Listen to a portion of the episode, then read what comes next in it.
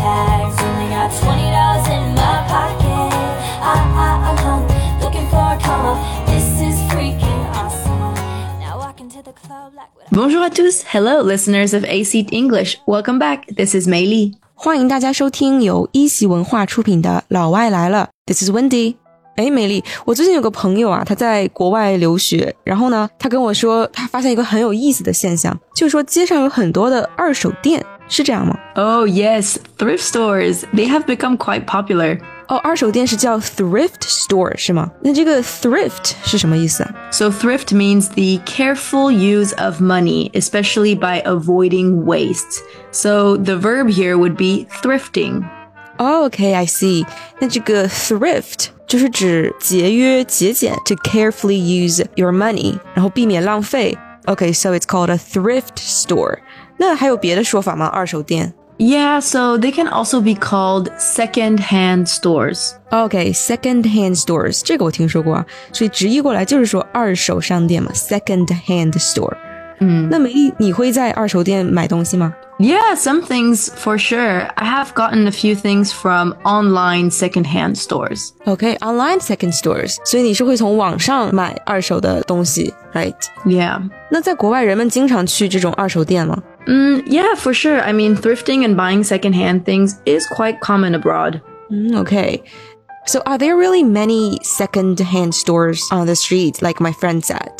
街上是不是真的有很多这种二手店啊 So I would say it really depends on the city. Some cities are really well known for this. For example, Paris, Melbourne in Australia, or even Tokyo in Asia. I mean, they are really known for their thrift shops. OK，所以说还是跟城市有关啊。有的城市，比如说 Paris、Tokyo、东京、Melbourne、墨尔本，就有很多的这种二手店。OK，那二手店里面一般都卖些什么呢？Oh, they sell so many things like clothes, bags, shoes, jewelry, everything. OK，所以就是衣服啊、鞋子啊，各种东西。我看到还有卖书的，好像。mm, yeah, there are quite a lot of those too. OK，yeah，it's interesting。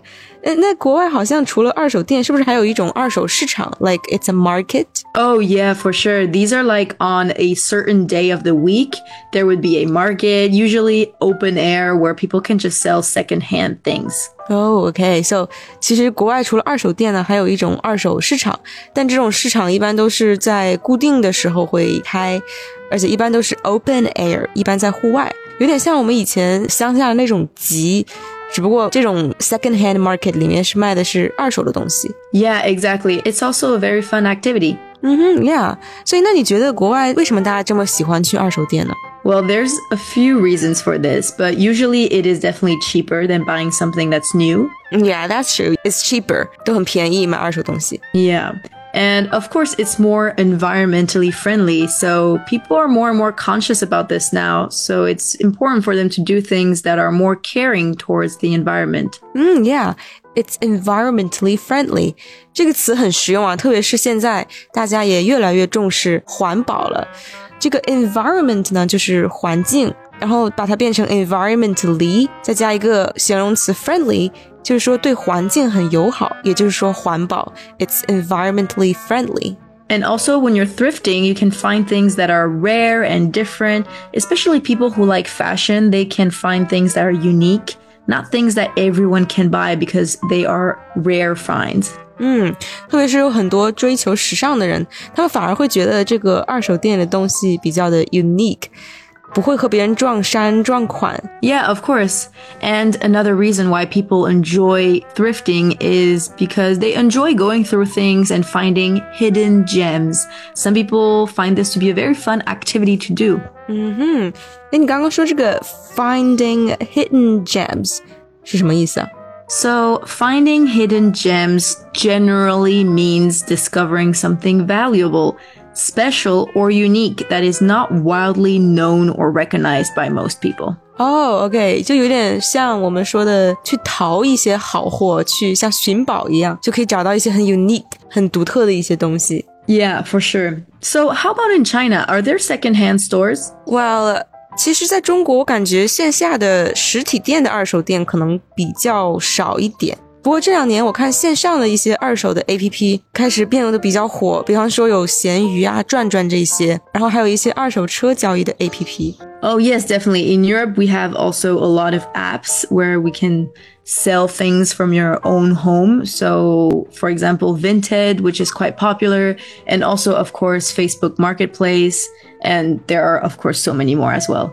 嗯哼，那看来国外也有很多线上的二手 APP，比如说刚刚美丽说在欧洲有 Vinted and Facebook yeah, it's quite popular. So, what do Chinese people usually buy at thrift stores or secondhand stores? Is it kind of like us? Yeah, I think literally, like you said, anything. 不过我觉得最常见的可能是一些家长会给他们的小孩子买衣服，因为这些小孩的衣服可能很快就要换新的嘛，小孩长得都比较快，所以买二手衣服就很划算。Oh, okay. So, it's actually very similar to us. Yeah，然后像我自己呢，我也买过像卷发棒啊、书包啊这种生活物品。Mm, yeah, it's definitely very 划算, right? Yeah。哎，那美丽，你在中国有没有加入过一些微信上面的闲置群 oh, yes, for sure. I have so many groups on my WeChat. ？Yeah，因为我刚刚突然想到啊，其实我们微信里面有一些这种闲置群，其实我觉得也算是现在一种新的二手交易的方式。比如说同一栋楼里面啊，或者是整个小区里面，大家有什么不用了的东西就发在群里面。 Mm, 然后 yeah. yeah，so I think it's a good way. Yeah, for sure. It's very, very practical. Uh, 很方便, right? Yeah. But um, yeah, I definitely do have a lot of these groups. And also between the expat communities in China, there are a few of these as well. It's very, very convenient. 嗯哼，那这种闲置群要怎么说呢？你们一般会用什么词？ So there are a few names for these. Um, one of the groups I'm in is called Swap and Sell. OK，所以这种闲置群有很多种名字啊，有一种可以叫 swap and sell。 swap 就是我们说的交换，那 sell 呢就是卖，所以在这种群里面，就是你可以交换，你也可以去卖你的二手物品。 Yeah, and otherwise, these groups are usually called secondhand or stooping groups. stooping groups，诶这个很有意思啊。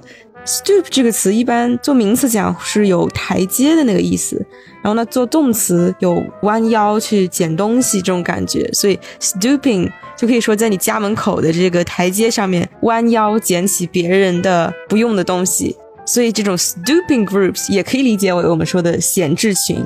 Yeah, exactly. You're completely right. And it is such a good way to find things you need without having to buy them full price. And even for you, when you're cleaning out things to get rid of them, you don't need to throw them away. You can actually give them a second life. Yeah, so it's a win-win，既可以让买家买到他们需要的东西，也可以让这个出闲置物品的这一方能够断舍离一些家里用不到的东西。 Yeah. So there's actually another way people are doing this. It is called stooping, but in the streets. So I first heard about this in Barcelona because there was a page on Instagram where people would post pictures of the things they didn't need anymore. And the picture would just be, for example, a couch on the street. and then on the picture, there would be a text with the address. Oh, okay, I see. 所以说，还有一种 stooping 的方式呢，就是在街上，就比方说，梅莉刚刚说有人在巴塞罗那就会在社交软件上面发一些他们不需要的东西，发一张照片啊或者文字，然后写上他们的地址。哎，那人们怎么买这个东西啊？So actually, they wouldn't buy it. The people who are interested could just go for free. So first come, first serve 哦，居然是免费的，It's free. That's good, I think. Yeah, for sure. And that's why you always see people on the street carrying big things to bring it Yeah. back home. 对呀，这个可能在国外比较多，在国内反正我我很少见 to carry a big couch there.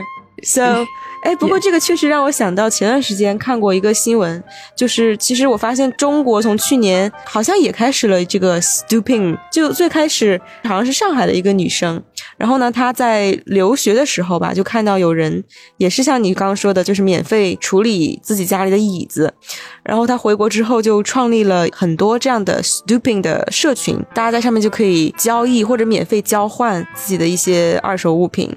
好像现在不仅在上海、北京啊、广州、深圳这样一些一线城市，有很多这样的 stooping group，which I think is really good。 Wow, this is really good that it is becoming popular everywhere. And there are so many positive things about stooping. Definitely, it is one step closer to a more environmentally friendly world, right? Yeah，非常的 environmentally friendly 环保。因为其实，在制造新衣服或者处理旧衣服的时候，会对环境产生一定的污染。所以呢，大家如果能少购买一些新衣服，可能就会更环保一点。Yeah, for sure. And it also avoids overconsumption, which is a big problem nowadays. Oh yeah, that's right. 就可以避免 overconsumption，避免过度消费。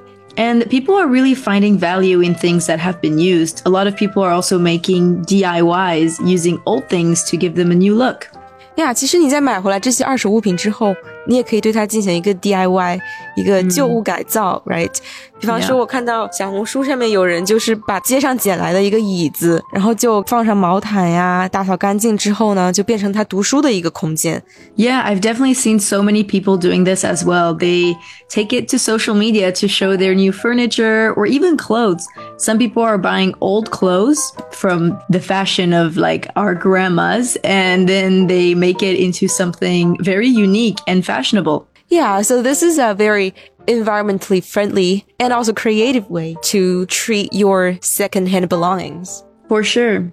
So generally, I think it's a very positive trend. Yeah, it's definitely good that this is becoming a trend everywhere and everyone is joining the group of thrifting and secondhand shopping. Yeah.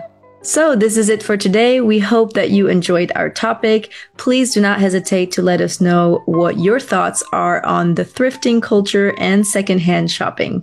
Yeah，感谢大家收听本期节目，也欢迎大家在评论区给我们留言，分享你对 thrifting culture and secondhand shopping 的想法和感受。This is Mei Li and this is Wendi. We'll see you soon. Bye bye.